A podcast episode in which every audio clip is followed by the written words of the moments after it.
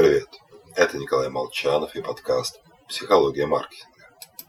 Сегодня я расскажу вам новый комплимент для вашей коллекции. Начну разговор с вегетативных функций. Ими, вегетативными функциями собственного организма, мы управлять не в состоянии, что, безусловно, радует полицейских, значит, что зрачки расширяются после употребления марихуаны, и человек ничего с этим поделать не может. Однако существуют и другие причины. Помните пословицу «у страха глаза велики»? Это действительно так. Зрачок расширяется при стрессе, чтобы захватить больше света и увидеть, а что же в этой темноте таится. Тот же эффект наблюдается, когда мы смотрим на кого-то или что-то, что нам нравится.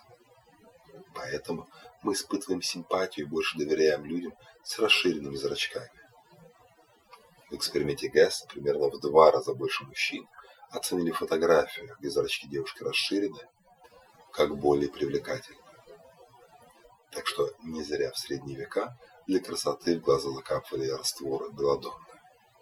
Мелочь, но все же учитывать, выбирая фотографии для сайта или рекламы. А вдобавок, зрачки расширяются практически в полтора раза при умственной работе. Чем сложнее задание, тем больше зрачок. Так что на совещаниях загляните в глаза подчиненных. Правда ли эти проказники думают о проекте или просто сидят и высчитывают время до обеденного перерыва?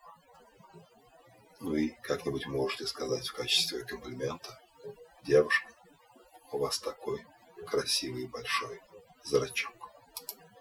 С вами был Николай Молчанов и подкаст «Психология маркетинга».